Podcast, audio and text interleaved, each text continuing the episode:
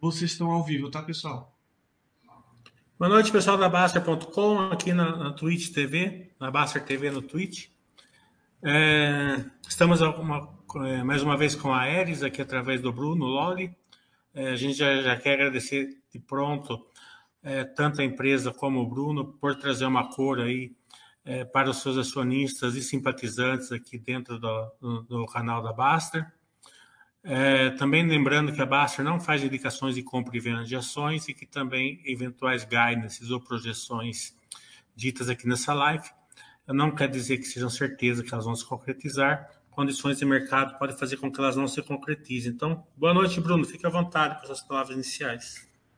Boa noite, João. É um prazer falar contigo novamente. Estamos é, aí à disposição é, sua e dos seus ouvintes para a gente fazer essa live. Começar aí passando pelos resultados do segundo trimestre, Bruno. É, como que a empresa está indo? É, é, o resultado financeiro, lado operacional? Qual, o que, que vocês pensaram é, que vocês poderiam estar tá entregando? Né? Se está tendo planejamento, se ficou um pouquinho para trás ou não ficou? Como que a empresa está indo, tanto financeira como operacionalmente? Tá. É, do ponto de vista operacional, né, a gente já tinha projetado que o segundo trimestre ele, ele, a gente estaria nesse ponto de virada, né, de aceleração de volume de produção, principalmente para as linhas não maduras. A gente continua com um dos nossos clientes com volumes muito abaixo dos volumes que a gente projetou originalmente. Só que neste caso particular, a gente conseguiu, via aditivo contratual, ter uma correção de preço que, que mantém basicamente a capacidade da companhia continuar gerando resultado positivo na operação, mesmo com esses volumes bem menores. Só que esse contrato específico, como, como a gente está produzindo volumes menores do que a gente tinha projetado, durante um período a companhia carrega muito mais capital de giro do que o esperado. Né? Os, e, isso vem, vem muito claramente dos estoques. Né? A gente coloca pedidos de compra de matéria-prima por volta de seis meses antes, na média, de receber os materiais. Isso acontece porque quase todos os materiais são muito específicos para aquele cliente né, e, e, com pouquíssimos fornecedores representando uma quantidade relevante do total de materiais. Então, essa antecipação grande que a gente tem nos pedidos de materiais faz com que a gente é, tenha uma inércia muito grande nesse fluxo de entrada de matéria-prima. Então, tudo aquilo que a gente recebeu de material nesse primeiro semestre de 2022 foram pedidos colocados no segundo semestre de 2021. E as projeções de volume para este cliente específico eram muito maiores. Então a gente encerra o segundo TRI com uma posição por volta pouco acima de 200 milhões de reais de excedente de estoque de matéria-prima. E aí, na situação atual de custo de capital de terceiros, né, Selic quase 14% ao ano, é, isso faz com que o resultado financeiro seja bastante impactado de forma negativa então, o que a gente hoje gera de resultado na operação para os volumes atuais, né, isso combinando linhas maduras e não maduras, é basicamente o que o resultado financeiro destrói por conta tanto do aumento da Selic quanto de uma situação mais pontual de carrego de maior nível de capital de giro. Até o fim do ano, a gente projeta que essa situação específica com esse cliente ela cabe, porque como a gente vem produzindo menos desde o início do ano, isso já é conhecido, a companhia ajustou os níveis de, de entrada de matérias-primas. Então, agora, para o segundo semestre, a gente tem um volume de entradas menor do que a gente teve no primeiro semestre para esse cliente. Então, a gente adequa ciclo de conversão de caixa, nível de capital de giro e passa a ter um resultado financeiro que não é, destrói completamente o resultado da operação. Na operação, né, indo para esse lado, o segundo semestre entrega volumes bem maiores do que o primeiro semestre. É, a gente teve, além dessa situação específica com esse cliente, com outro cliente, a gente teve uma reprogramação de entregas.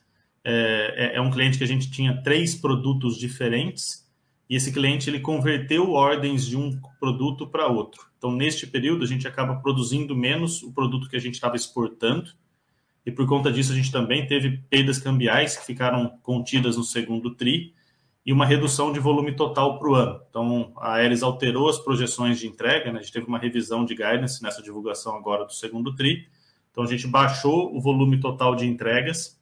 O volume de receitas também foi reduzido na média, só que foi uma redução menor do que o volume de megawatts entregue, porque o preço médio está maior. Boa parte da causa do preço médio estar maior é porque a gente tem um mecanismo de repasse de custo de materiais. Esse, esse mecanismo é integral, então, se o fornecedor aumentar o preço unitário do material, se a gente tiver mais custo logístico, é, se tiver tributação, né, imposto de importação for maior ou menor para algum item, e também as condições de variação cambial, tudo isso é repassado para o cliente. Então, o preço médio de venda das PAS vem sofrendo aumentos de forma consistente, acima do que a gente tinha projetado quando a gente divulgou originalmente o guidance. Então, a queda de volume é menor do que a queda de receita. E a queda de EBITDA, quando a gente olha o centro da faixa, é também menor do que a queda de receita. Então, é, esses mecanismos que a gente tem de repasse de custo e esse mecanismo de ajuste de preço por entregar volumes menores para um dos clientes permite que a gente tenha uma queda de resultado operacional menor do que a queda de volume de produção. Então, a gente acaba preservando, de forma parcial pelo menos, o resultado da operação. Só que 2022 vem sendo um ano bem desafiador em termos de custo de capital de terceiros. Né? Então, é um ano onde o resultado na última linha tende a ficar muito baixo é, por conta disso, né? do, do fato da gente estar tá com uma proporção grande de linhas não maduras, que ainda não entregam um resultado na operação interessante. À medida que essas linhas amadurecem, a gente passa a ter sim né, a operação gerando resultado suficiente para gerar lucro na última linha.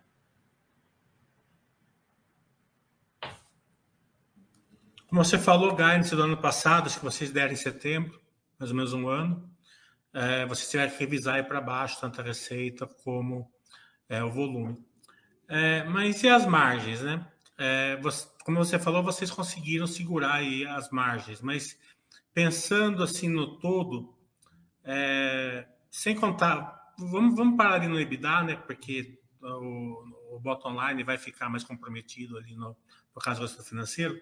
Mas parando no EBITDA, o EBITDA ele, ele fica mais ou menos é, no mesmo nível que vocês estavam pensando no passado. É, vão, vão perder margem, quanto vão perder? Né? Se você puder abrir isso daí. As margens são muito próximas das margens que a gente havia divulgado originalmente, João, até um pouco melhores para o segundo semestre desse ano. É, a gente acaba não projetando margens é, no, no guidance, a gente prefere usar EBITDA nominal, porque, que eu comentei, como a gente tem um mecanismo de repasse de custos e ele é um para um, então, quando, por exemplo, se o real depreciar bastante, desvalorizar em relação ao dólar, como boa parte das matérias-primas são precificadas em dólar, eu tenho um aumento significativo de custo e um aumento quase que proporcional de preço, né? até um pouquinho mais. Então, eu posso ter um percentual de margem menor em cima de uma base de receitas muito maior. Então, acaba que a companhia confia mais, e até por isso a gente divulga dessa forma, a gente confia mais no número nominal do que no percentual de margem em relação à receita. Bruno, vamos dar um passo atrás, voltar lá na primeira live que a gente fez há mais de um ano atrás. Vamos dar um pouquinho de cor para o pessoal, como que a Aeres ela, ela gera valor ali para o sócio. Né? É, porque quando a, a, o, o, seu acionista vai, vai olhar o balanço, Agora, ele olha assim uma, uma perda ali de rentabilidade um pouco, é, mas isso é muito baseado na questão de amadurecimento de linhas. Né? É a Eris ela, ela tem um tempo para que as linhas novas elas performem mais ou menos como, como as linhas é, antigas. Né? Então, já eu queria que vocês dessem uma aula, voltassem a dar uma aula sobre isso, porque isso é importante para o pessoal ter, ter essa, esse entendimento da Eris e também já vamos, vamos incorporar o ROIC. Né? O ROIC é, atual de vocês em torno de 10%, por, de 10, né? 10%, mas as linhas antigas têm o ROIC de 30%, né? um pouquinho acima de 30%. É, então, o que, que, a gente pode esperar? Quando essas linhas se, amadurecerem, esse ROIC vai buscando lá perto dos 30%, o normal é perto de 20, 25, né? Mas é com certeza é maior que esses 10, né? Porque assusta, né? Muitas, muitas vezes o acionista que ele pega um ROIC que caiu bastante, né? Mas tem essa explicação, né? Então, se pudesse dar essa aula assim de como que funciona a linha 9 e, linha, e, e as linhas antigas e também essa questão da rentabilidade sobre o capital, é, que, que, tende a voltar ali para a média histórica, acredito eu. Né? Perfeito, João. É, como é que funciona o relacionamento que a gente tem com os clientes? Né? A Aeres hoje tem quatro clientes, a gente tem alguns contratos, né? pelo menos um por cliente, obviamente. Quando a gente inicia um relacionamento para discutir um produto novo, é, tem duas situações, né? Numa situação onde a gente precisa fazer uma expansão fabril para receber um contrato novo, uma situação onde a gente não precisa, onde a gente tem espaço disponível, né? tem prédios ociosos, vamos dizer assim, para a gente alocar uma linha nova. Independente do caso, como é que a gente precifica isso? A gente considera que durante o período de execução do contrato, mais o período é, entre a assinatura do contrato e o início da execução, a companhia está dedicando uma, um, um, certo volume de ativos imobilizados para aquele contrato. É isso que acontece na prática, né? A produção de pá é sempre super específica. Quando eu assino um contrato com um cliente, eu dedico espaço fabril àquele cliente, eu não posso usar aquela ociosidade para oferecer volumes para outros clientes, porque a gente produz designs específicos de cada cliente. Então, durante o período de execução do contrato, eu tenho um certo volume de financeiro de ativos imobilizados dedicado àquele cliente. Depois que a gente começa a produzir um produto novo, a gente percorre o que a gente chama de curva de aprendizado. Né? Eu tenho basicamente um ano leva até a gente chamar aquele produto de maduro. O que, que acontece durante esse primeiro ano? A primeira pá, por exemplo, de uma linha nova, leva por volta de um mês para ficar pronta. Porque é o período onde a gente faz todos os testes, todos os ajustes de gabaritos, de ferramentais, que a gente garante que a gente consiga repetibilidade naquele produto. Então, o time de qualidade, o time de engenharia, está todo mundo aprendendo a fabricar um produto novo. Obviamente que a gente simula isso desde o momento que a gente negocia contrato, mas quando a gente vai para a vida real, tem muito ajuste a ser feito para a gente ter um produto que atenda todas as especificações. Ao longo da execução né, do, das próximas PAS, a gente vem reduzindo tanto o custo de não qualidade, então o produto ele tem menos defeito do que tinha o produto original, do que o produto, né, o número de série 1. Então a gente vem reduzindo o defeito e reduzindo o ciclo de fabricação.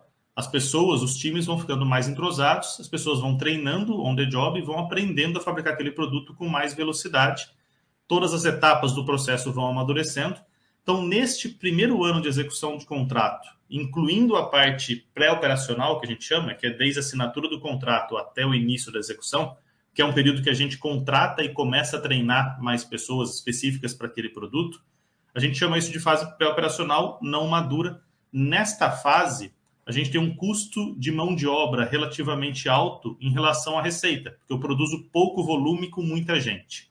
À medida que a gente vai amadurecendo o produto, quando, principalmente depois do primeiro ano de relacionamento, a gente dilui bastante esse custo, principalmente de mão de obra, né, e todos os outros custos fabris indiretos, né, os que não são matéria-prima, basicamente, em cima de um volume muito maior de paz. Então a gente começa produzindo com margem negativa. Por volta do terceiro trimestre de execução do contrato, a gente está com margens atingindo break-even. Quarto tri melhora. E a partir do quinto trimestre de execução do contrato, a gente tende a atingir margens quase que estabilizadas até o fim do contrato, que é o que a gente chama de fase madura. Como é que a gente precifica isso? A gente sempre precifica o contrato como um todo, como um projeto. Durante esse período, que eu comentei, a Aeres dedica uma certa, um certo volume de ativos àquele contrato, e dependendo do volume de produção ao longo do contrato, a gente também tem um, um certo volume financeiro de capital de giro alocado.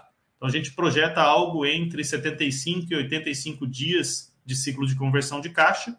Então, ao longo desse período, a companhia tem capital de giro dedicado. A precificação, ela sempre tem duas componentes bem distintas. A gente precifica custo de materiais diretos e isso é repassado para o cliente.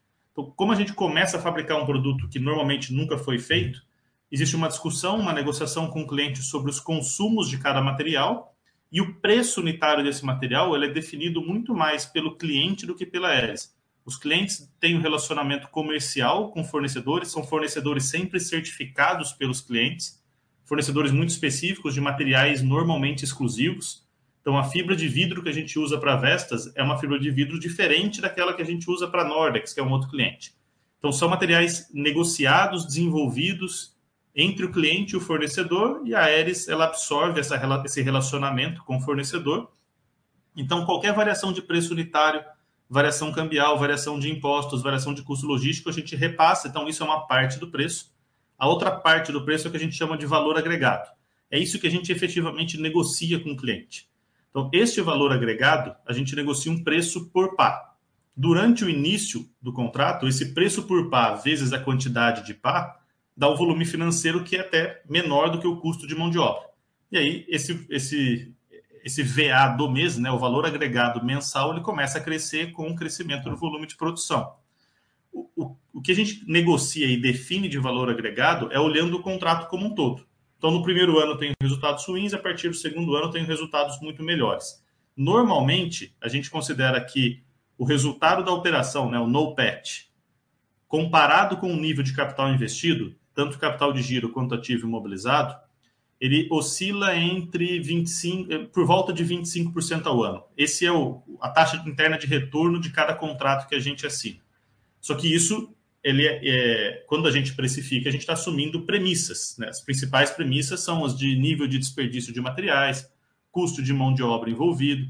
É, então, essas premissas são relevantes para a gente executar o contrato. Quanto mais longo o contrato, mais tempo a gente passa na fase madura. Então, menor tende a ser o preço médio.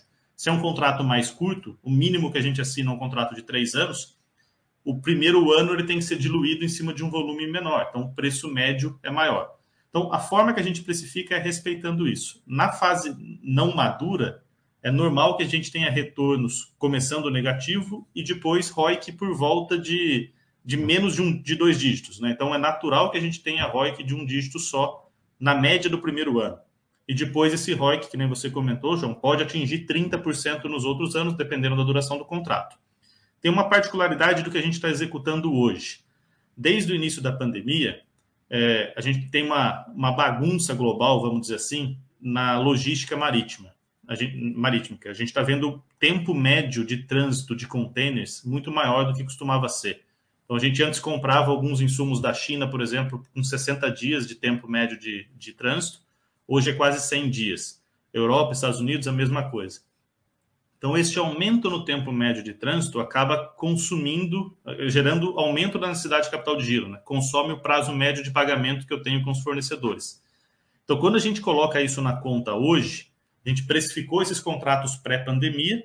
Quando a gente coloca na conta hoje, este aumento do tempo médio de trânsito está por volta de 30 dias, ele destrói aí de 400 a 500 bases de ROIC. Então, tudo aquilo que a gente precificou em 25% ao ano na média do contrato, hoje a gente executa por volta de 20%.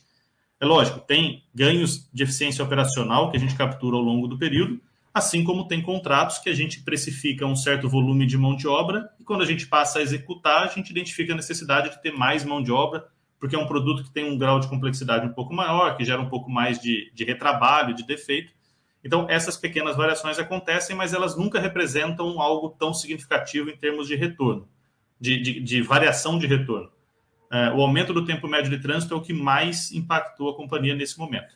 E quando a gente tem a situação atual, né, muitas linhas não maduras, com muito capital empregado para essas linhas, num ambiente que a gente está bastante alavancado, porque a gente captou capital de terceiros para fazer esse crescimento também, acaba que o resultado financeiro ele fica super relevante né, no ambiente de custo de capital alto. Então, por isso que a gente está com, com retornos para o acionista muito menor nesse momento, porque boa parte do retorno que a operação consegue gerar hoje é consumido pelos, pelo capital de terceiros. Se tiver uma perda cambial ali é, com, com, com, com, com o cliente de vocês, né? É, só que no release, assim, ficou meio por cima, não ficou assim, para a gente assim, que é mais leigo, não ficou muito claro. Né? O primeiro, assim, é se foi uma. Por que, que vocês tiveram essa perda cambial? Né? E a segunda questão é a seguinte: você teve. Normalmente, quando tem uma perda cambial, ela, ela, ela, ela fica zero ali no, no RED, alguma coisa assim, né? Ou é, depois é recomposto na receita. É, pode não ser no mesmo trimestre, mas nos próximos trimestres, né? Ela acaba tendo um efeito ali praticamente zerado, né? É, nesse, nesse caso, aconteceu isso? Ele vai ter um efeito caixa ou não vai ter efeito caixa? Se você também puder dar uma, uma cor aí do que, que aconteceu aí, se, é uma coisa bem é, sazonal, que não, não, não, bem não recorrente, também uh, os acionistas de vocês estão pedindo essa cor. Claro, claro. É, foi, foi um, um valor é, significativo aqui no segundo trimestre. A gente teve uma perda é, mais específica para um cliente só. É, a gente sempre que a gente contrata os instrumentos derivativos, né, por que, que a gente contrata instrumento derivativo se tanto meu custo quanto preço é, são repassados para o cliente? Né? Eu consigo ajustar a variação cambial no preço. É porque este ajuste, ele não é, no, no ponto de vista temporal, ele, é, ele não gera uma proteção plena.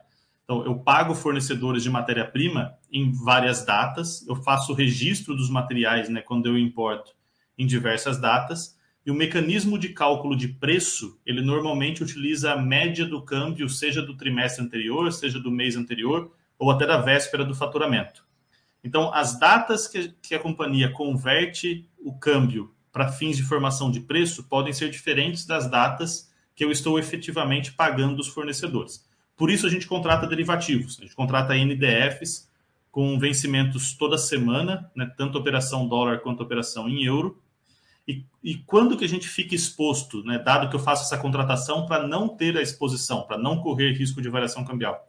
A gente fica exposto quando a gente executa essas ações, seja de formação de preço ou de pagamento para fornecedores, em datas diferentes do que a gente projetou.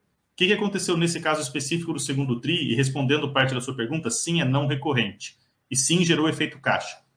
A gente estava projetando um volume maior de exportações com um dos clientes, é o cliente que a gente tem mais de um produto. E ao longo do segundo TRI, a gente identificou a necessidade de acelerar o acabamento das pás dos produtos que ficam no Brasil. Isso era para que o cliente conseguisse cumprir cronograma de entrega das pás no parque eólico para que o parque fosse instalado na data correta. Aqui acho que é um parênteses importante. Essas pás muito grandes, né, pás por volta de 80 metros, poucos são os guindastes que conseguem executar a instalação desses equipamentos no parque eólico. Então, quando o cliente consegue uma janela de aluguel de guindaste, ele tem que cumprir aquela data, porque se ele, se ele extrapolar essa data, as penalidades, né, o aluguel diário e as penalidades para esses guindastes são relevantes. Então, para que a gente não fosse causador de atraso das entregas das pás no parque eólico, a gente repriorizou os prédios de acabamento deste cliente para um produto específico que fica no Brasil. Só que ao fazer isso, a gente deixou de entregar os produtos para exportação. Então, a gente gerou um descasamento cambial, uma exposição é, poderia ser uma exposição que gerasse ganho cambial, mas foi uma exposição que infelizmente gerou perda cambial. Ela, ela teve efeito caixa, como eu já disse, e ficou 100% contida no segundo TRI. Né, quando a gente olha agora para o terceiro TRI, as variações cambiais, quando a gente identifica, elas são muito próximas às variações que a gente teve na relação entre preço e custo na parte da operação. Então a gente está de fato redeado já no terceiro TRI sem nenhum, sem nenhum efeito disso. Um ponto importante, João, aqui é parte dessa, dessa repriorização que a gente teve no segundo TRI teve causa no cliente. Então, o cliente ele é, ele é corresponsável por essas variações. Por isso, a gente entende que a gente pode negociar parte dessas perdas com o cliente também.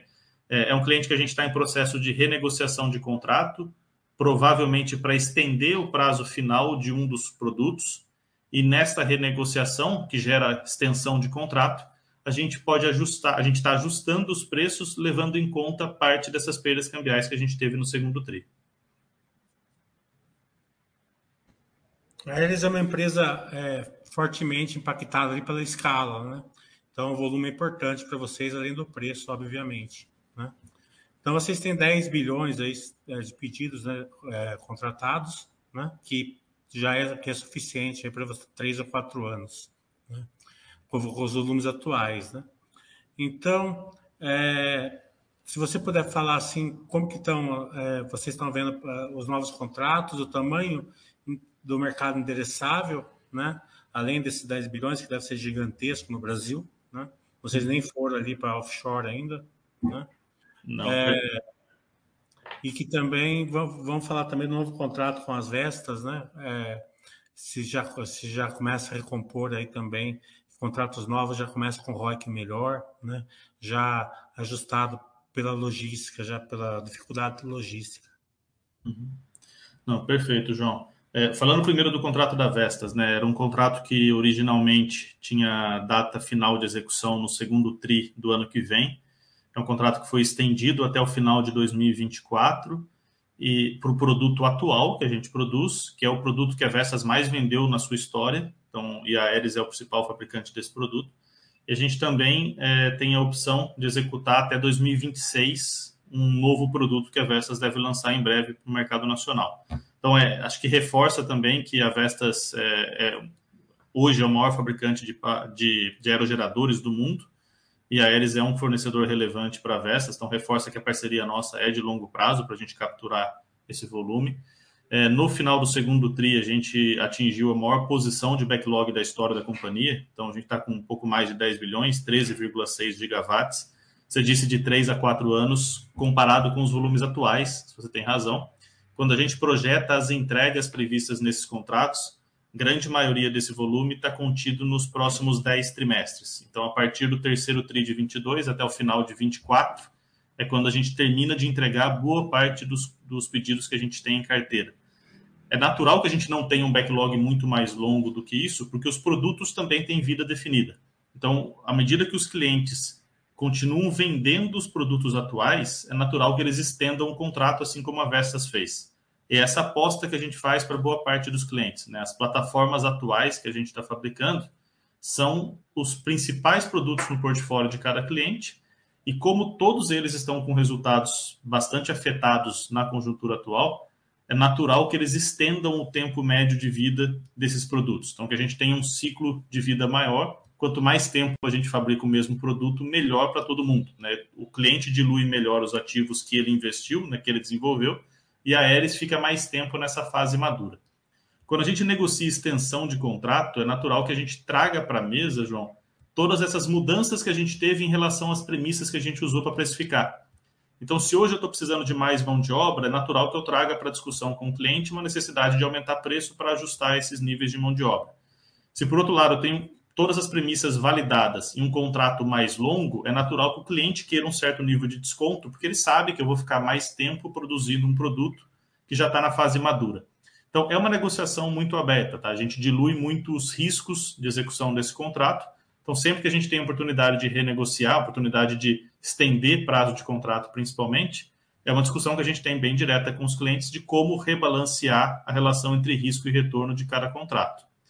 Quando a gente olha para contratos no futuro, é natural que a companhia também pense em como adequar os níveis de retorno aos riscos atuais, principalmente quando a gente olha o lado financeiro. Né? Então, o custo de capital do Brasil está na maior posição nos últimos cinco anos, então é natural que a nossa demanda por retorno esteja mais condizente com os riscos. Então, o, o, o alvo de, de ROIC para os novos contratos tende a ser maior do que o que a gente está executando hoje. E você comentou de offshore, né? É, de fato, é um mercado imenso que está começando a surgir. A expectativa original nossa é que não fosse ser tão rápido quanto está parecendo ser. É, o tempo que leva até o mercado se desenvolver, né? então os, os, geradores de energia acessarem os nossos clientes e depois os nossos clientes acessarem a Aeres para desenvolver produtos, é, é, um tempo que não é super curto, então isso deve começar a acontecer final desse ano, início do ano que vem, e a gente projeta eventuais expansões e entregas para o mercado offshore no Brasil a partir de 2025.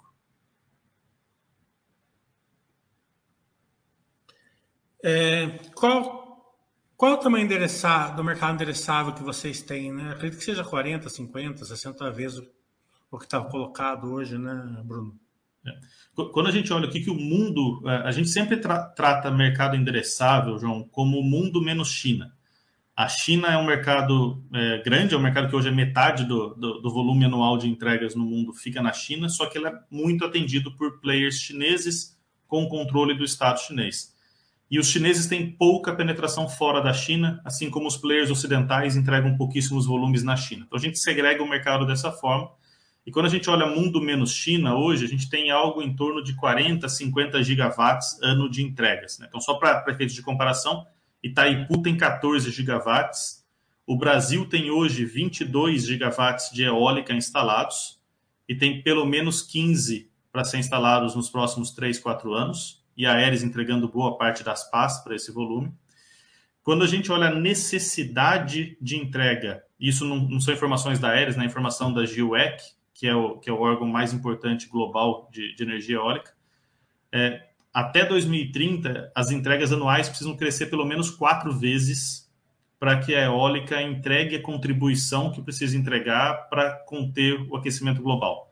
Então, a gente fala que hoje o mundo está entregando de 40 a 50 giga ano, a gente precisaria passar para 200 gigawatts ano de entregas no mundo ocidental, no mundo fora da China, para a eólica cumprir a sua missão, o seu papel. E quando a gente olha o lado da oferta, a gente não vê é, novos competidores aparecendo, a gente não vê concorrentes expandindo capacidade, a gente não vê os clientes instalando fábricas novas. Então, tem uma oportunidade muito grande, sim. É um mercado restrito, é um mercado com poucos players e é um mercado com, com uma barreira de entrada tecnológica muito grande. É difícil começar a fazer pá do zero. A Aeres teve uma sorte muito grande, vamos dizer assim, de ter nascido num período onde as pás tinham 40 e poucos metros e existiam 12 empresas tentando vender aerogerador no Brasil. Hoje, quando a gente olha no mundo ocidental, a gente tem quatro ou cinco empresas com mais de 90% do mercado, então o mercado se consolidou, muito menos players hoje. E quando a gente olha para fabricantes independentes de pás, apenas a Aeres e TPI, que é o nosso principal concorrente, entregam pás no, no, no mundo ocidental. Então, com exceção dos nossos próprios clientes, a terceirização é feita só com duas empresas hoje. E os nossos clientes, eles terceirizam cada vez mais. Então, eles não estão interessados em, em aumentar a capacidade própria de fabricação, a tendência de terceirização continua. Então, a Aeres tem, tem apetite e tem solicitação, tem demanda dos clientes para que a gente continue expandindo para entregar essa demanda que o mundo precisa.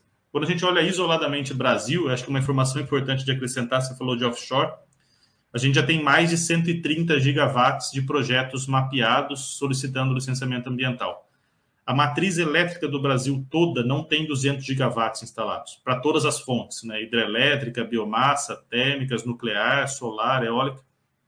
Então, esse mundo offshore, é, ele, ele muda a tendência, ele é, ele é, gigantesco, e aí você pode falar assim, tá, mas existe demanda para esse consumo de energia no Brasil, né? Pode instalar carro elétrico à vontade, que, dos, que 130 gigawatts é muita coisa.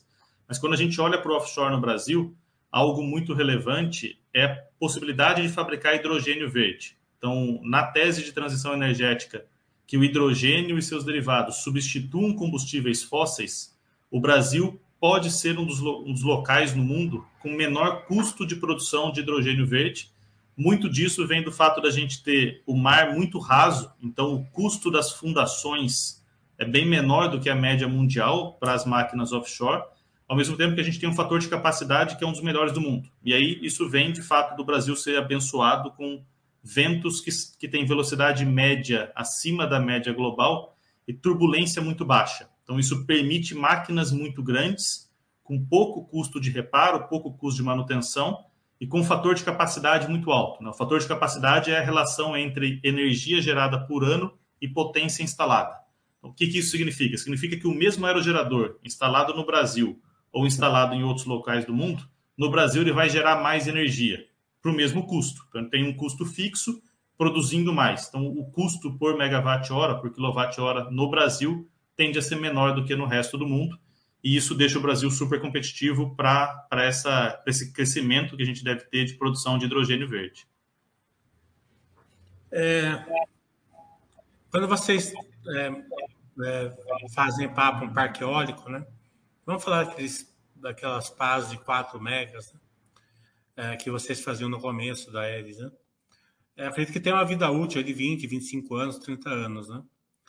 É, qual é o grau de confiança que vocês têm que quando essas pás estiverem tiverem no final da vida útil, elas vão ser renovadas já e atualizadas, acredito que para 8 megas, 12 megas, né? Isso é uma, é uma vertical é, grande para eles é, no futuro, e esse futuro é, a gente fala em quanto tempo? 10, 15 anos, 5 anos, né? Que as primeiras, que os primeiros parques eólicos vão começar a necessitar de, além de manutenção, de, de upgrades, né? É, você tocou num ponto muito importante, João. É, quando a gente olha demanda por energia eólica, normalmente os, os institutos que divulgam projeções eles falam do crescimento da, da base instalada, do crescimento da frota de aerogeradores. Pouca gente fala da renovação dessa frota. Como é, como você comentou, algo que dura de 20 a 25 anos, quando a gente olha hoje o que tá estava sendo instalado 15, 20 anos atrás, ainda é um volume muito baixo comparado com as novas instalações. Quando a gente migra para a década de 40 e olha Brasil e mundo, provavelmente metade do que a Aeres vai estar produzindo é para renovação de frota.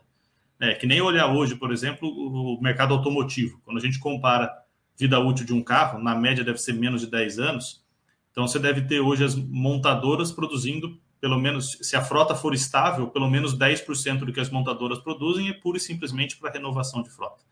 Então, a gente começa a ter um mercado mais relevante de renovação a partir da década de 40. Sim, isso deve acontecer com bastante intensidade, porque é natural que os parques que são instalados mais cedo sejam os que têm condições de vento melhor. Né? Porque é feito um mapeamento de vento, você vai instalar primeiro onde o vento é melhor, depois você vai instalando onde o vento não é tão bom assim. Nos Estados Unidos e na Europa, né, que são mercados mais antigos, a gente já vê isso acontecendo. A Aeres exportou em 2018, 19 e 20 é, quase um gigawatt para o mercado dos Estados Unidos para renovação de frota. É, eram parques que tinham pás menores, que já tinham é, medição de vento por mais tempo, então eles já estavam operando por mais tempo e sabiam que eles podiam aumentar o tamanho da pá, gerar mais energia com a mesma máquina. É o que a gente chama de repotencialização. Então, nesse caso, eram parques com menos de 10 anos de vida, simplesmente substituindo as pás por pás maiores, porque estruturalmente a máquina suportava isso. Esse mercado a gente acha que ele é menos possível hoje, em comparação com 3, 4 anos atrás, porque na época a gente estava entregando pás de 50 e poucos metros para substituir pás de 40 e poucos metros. Hoje a gente está produzindo pás de 70, 80 metros, então é menos, menos comum pás de 60 metros instaladas para a gente substituir por essas de 70 a 80. Mas ainda assim, daqui a 10, 15 anos no Brasil, a gente já vai ver a Aeres produzindo volumes importantes para a renovação da frota de geradores no Brasil e no mundo. É uma terceira vertical que vocês têm, é, a gente queria saber, entender o tamanho dessa vertical, quanto representa para vocês a manutenção que vocês dão nas pás, né? É, acredito que não, não é todas, mas vocês têm alguns clientes que pedem essa manutenção diretamente que vocês façam, né? Então, é, qual, qual é o tamanho dessa vertical dentro da, da receita da Aeres? Hoje a gente está por volta de 3% da receita total vem da divisão de serviços. A gente tem uma unidade no Brasil e uma nos Estados Unidos. A projeção que a gente tem é que até 2025, isso é meta é, da administração da companhia, é superar 5% da receita total vinda de serviços, com margens melhores do que as margens na fabricação de pá. Aqui acho que tem um ponto importante de destacar, João, que a gente, a gente não presta serviço só nas pás que a Aeres entrega. A gente entrega pás com garantia, então essa garantia normalmente ela oscila entre dois e três anos depois do comissionamento é, dentro desse período, se a PA precisar de algum serviço relacionado a defeitos de fabricação, a gente executa, o cliente executa a garantia, então a gente tem que prestar isso sem ter receita. Mas a, a grande maioria das vezes que a gente vai a campo é para prestar serviços, seja por desgaste natural do produto, por exemplo, para repintura do bordo de ataque da pá, que sofre desgaste por operação, ou para reparar pás fabricadas por terceiros, ou eventualmente até reparos dentro de fábricas de terceiro. Então, a gente tem essa unidade no Brasil, que não comentei, e nos Estados Unidos. A unidade dos Estados Unidos vem crescendo numa taxa maior, já representa mais de 70% da receita total de serviços que a gente tem, porque é um mercado que não comentei, é um mercado maior e mais antigo. Então, tem uma frota grande, só o estado do Texas tem mais ou menos o que o Brasil tem de pás instaladas, e ainda assim com uma vida média maior. Então, o, o desgaste natural demanda serviço. E nos Estados Unidos, a gente também está estendendo um pouco o escopo. Né? Os clientes que gostam da, relação, da relação com a Aeres lá vêm nos provocando e pedindo para que a gente faça não só serviço de inspeção e reparo nas pás, mas também em outros componentes do gerador. Então, a gente está lá nos Estados Unidos contratando gente, desenvolvendo conhecimento dentro de casa para expandir o escopo de serviço para atender os parques eólicos. Tem duas perguntas aqui é, do Jailton. Primeiro que ele quer saber se tem algum contrato no Espírito Santo. É, e também diversificação de, de, portfólio. Diversificação de portfólio, acho que é conforme o cliente manda, né, para vocês. Né? Mas se tiver alguma coisa mais específica, se puder falar para ele.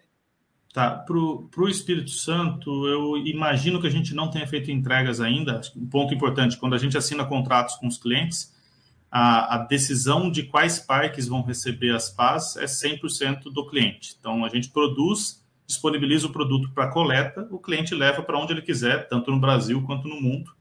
É, mas que eu tenho de cabeça, eu imagino que a gente não tenha feito entregas para o estado do Espírito Santo.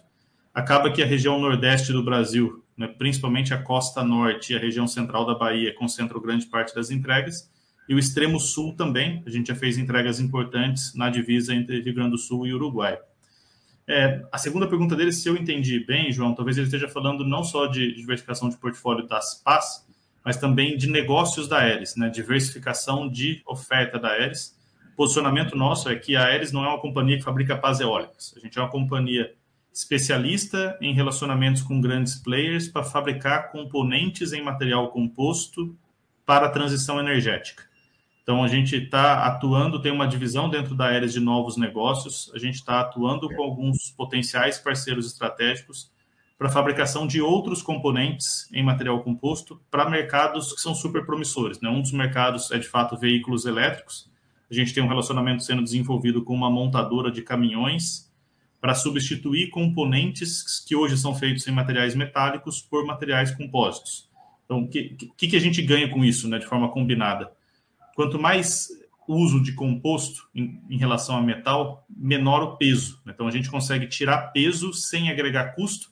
Metais também tendem a ter uma variação de preço, né? uma, uma volatilidade de preço muito maior do que materiais compostos. Então a gente dá mais segurança para a montadora, tira peso. Quando a gente tira peso, aí eu estou falando especificamente de um caminhão, o caminhão ele vai gastar menos freio, ele pode levar mais carga paga, então ele vai ter menos consumo de combustível. Então tudo isso promove transição, ajuda na transição energética, né? mesmo que seja um caminhão que consuma combustível fóssil. É lógico que o ideal para a gente é participar de um mercado nessa transição de frota também, da eletrificação da frota de veículos. Mas poder entrar desde já fabricando esses componentes ajuda muito, reforça a tese de que a Aeres não é simplesmente uma empresa que fabrica pás eólicas. A gente está tá e vai continuar muito exposto ao setor de energia, ao setor de energia eólica por muito tempo, mas qualquer que seja o tema relacionado à transição energética que tenha é, demanda por materiais mais leves e resistentes, a Aeres tem interesse em entrar. Desde que seja, que não comentei, com relacionamentos com parceiros estratégicos. Né? A gente não vai entrar para varejo, mas sempre numa relação é, B2B, mas com, com players grandes que a gente tem essa possibilidade de ter confiança, volumes grandes e contratos de longo prazo. É, pacote climático americano, né, que foi assinado pelo Joe Biden. É, como que vocês estão vendo e qual é o potencial de crescimento que ele vai proporcionar para o setor? O, mercado onshore nos Estados Unidos é um mercado que vinha entregando algo em torno de 10 gigawatts ano. Né? O Brasil, por exemplo, está entregando hoje entre 3 e 4, deve chegar a 5 gigawatts ano. Então, o mercado americano é super relevante e é um mercado que todo ano ficava na incerteza sobre renovação de incentivos fiscais né, para o aumento da, da frota instalada de, de aerogeradores. O pacote climático ele dá mais segurança. Junto com o pacote climático, é, tem investimentos previstos em infraestrutura, né, em linhas de transmissão.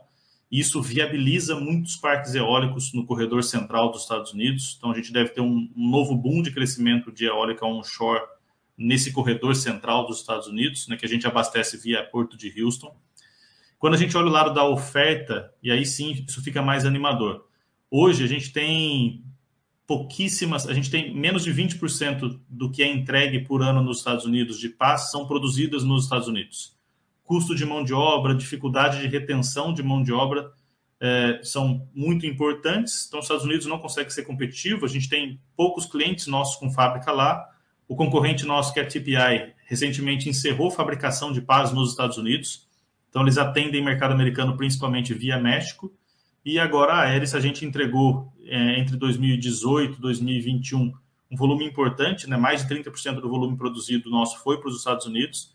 Esse ano está muito baixo, porque o Brasil cresceu muito e ganhou representatividade, mas com, com a renovação do pacote, né? com esse novo pacote climático, a gente deve voltar a exportar volumes importantes para os Estados Unidos. Ponto importante é que os produtos que são os mais competitivos para o mercado norte-americano são os produtos que a gente fabrica hoje. Então, os nossos clientes são os mais relevantes e as plataformas que a gente produz são aquelas que devem ser entregas no mercado americano. Até por isso, quando a gente projeta cenários mais otimistas de volume para eles, é, tem, tem algo melhor ainda do que o que acontece hoje. É adição de novas linhas de produção das máquinas já existentes. Então, em vez de ter um crescimento com muitas linhas não maduras, com produtos novos, a gente pode ter um upside de crescimento com produtos que a gente já conhece. Então, essa curva de aprendizado, em vez de ser de um ano, ela é de dois, três meses no máximo. Então, o prazo de maturação dessas linhas novas tende a ser muito menor e isso tende a gerar uma queda de ROIC muito menor no período que a gente introduz essas linhas novas. Como eu te falei, Bruno, aqui na Basta a gente tem bastante pessoal que gosta da empresa, gosta de vocês ali do, do Departamento de Relações com Investidores, vocês é, dão bastante cor para o pessoal e conseguem passar numa linguagem bem é, acessível para, para o pessoal entender. Então a gente tem um monte de perguntas aqui, eu vou tentar fazer um mix aqui para você, né? É, o Teixeira está como funciona o hidrogênio verde, né? É, ele quer um pouquinho de cor sobre isso e é, isso é uma coisa muito longa ou já vai, vai começar a ser usado ou não? É, é quais, que... quais, são os principais riscos da empresa, né? Para o pessoal monitorar, como eu falei, aqui são os acionistas, são de longo prazo. É, contrato da Vestas você já falou. Depois o o Brás, ele, ele enviou replay. Deixa eu ver se tem mais alguma. Riscos. É, também ele, o, o Brás também está perguntando um pouquinho mais de cor sobre a penetração no mercado americano. Você já acabou de falar, se você quiser. Acho que a pergunta veio antes do que você falou. Se você quiser complementar alguma coisa, senão você já respondeu. Fique à vontade. Tá. É, para o mercado americano, acho que não comentei, né? Gente, são os mesmos clientes, os mesmos produtos. É, a gente está muito próximo ao porto do PC, então toda a logística de, de envio das partes para os Estados Unidos é super simples e barata para o nosso cliente. E a única coisa que muda é que a gente precisa receber os pedidos para exportação normalmente seis meses antes, para a companhia montar o, o ato concessório do drawback. Então, quando a gente exporta, a gente não paga imposto de importação sobre as matérias-primas que vão ser depois exportadas como pá. Então, isso também deixa o produto super competitivo para exportação. Isso independe do mercado, né? pode ser Estados Unidos ou qualquer outro mercado. Ah, a pergunta sobre hidrogênio verde, tá? Não sou especialista do tema, né? Mas eu vou tentar ser o mais didático possível. É, hidrogênio, ele, a queima de hidrogênio, né? Então a combinação de H2 com, com oxigênio vai gerar como resíduo vai gerar como resultado né, energia e vapor d'água. Então, é um, é, uma, é um combustível que não libera é, gás de efeito estufa, né, não libera carbono. Então, é, é de longe uh, o, combustível que pode contribuir mais para a transição energética, né, que substitui completamente todos os combustíveis fósseis. A produção de hidrogênio ela pode ter diversos modos. De novo, não sou especialista, mas a gente pode ir desde o do hidrogênio cinza, se eu não me engano, hidrogênio azul, hidrogênio verde. Essas cores todas é para dizer quanto do, desse processo usa ou depende de processos que emitem CO2 para produzir, que emitem gases de efeito estufa de uma forma geral no processo de fabricação de hidrogênio. E quando a gente vai para o hidrogênio verde, o que, que é o específico aqui? É um hidrogênio que é produzido através de eletrólise, então é através da quebra da molécula de água, então é o processo reverso. Então, em vez de combinar H2 com oxigênio, gerar vapor de água e energia, você pega água, joga energia e separa as moléculas e, e guarda o H2. Só que este processo, para ser chamado de hidrogênio verde, precisa que essa fonte de energia seja renovável. Então, fabricação de hidrogênio verde é eletrólise de água utilizando basicamente energia solar ou eólica. Então, é, é, é simples como isso. Tá? E a gente acha que isso, de fato, é super promissor. E quando a gente fala de segurança energética, né, o, que está tá também um, um, tema em moda no mundo, principalmente para a Europa, que vem sofrendo muito por isso, né, dependência de gás, de petróleo russo, para poder até aquecer o continente, né, a União Europeia. Então, o, o, fato do Brasil poder ser essa matriz reduz muito o risco né, para a segurança energética. Então, além de ter um crescimento grande de eólica na Europa, a gente deve ter possibilidade do Brasil ser uma das matrizes de fabricação de hidrogênio verde para exportar para o mundo inteiro. E aí a pergunta sobre riscos, é, que eu comentei, quando a gente assina contrato com o cliente, muito dos riscos que não são, que não estão dentro de casa, a gente fala assim, a gente tenta transferir para o cliente.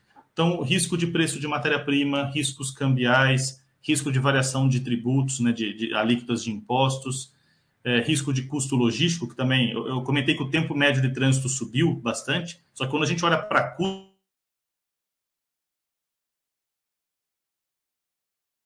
um problema, Bruno. Estou conseguindo te escutar também, Mili. Travou, é que eu estava desligado. Aqui. É, Travou. É, sai e entra de novo, por favor. Bruno travou um pouquinho.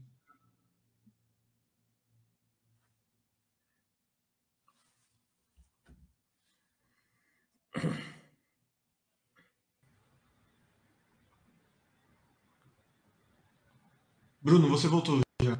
Voltei. Voltou.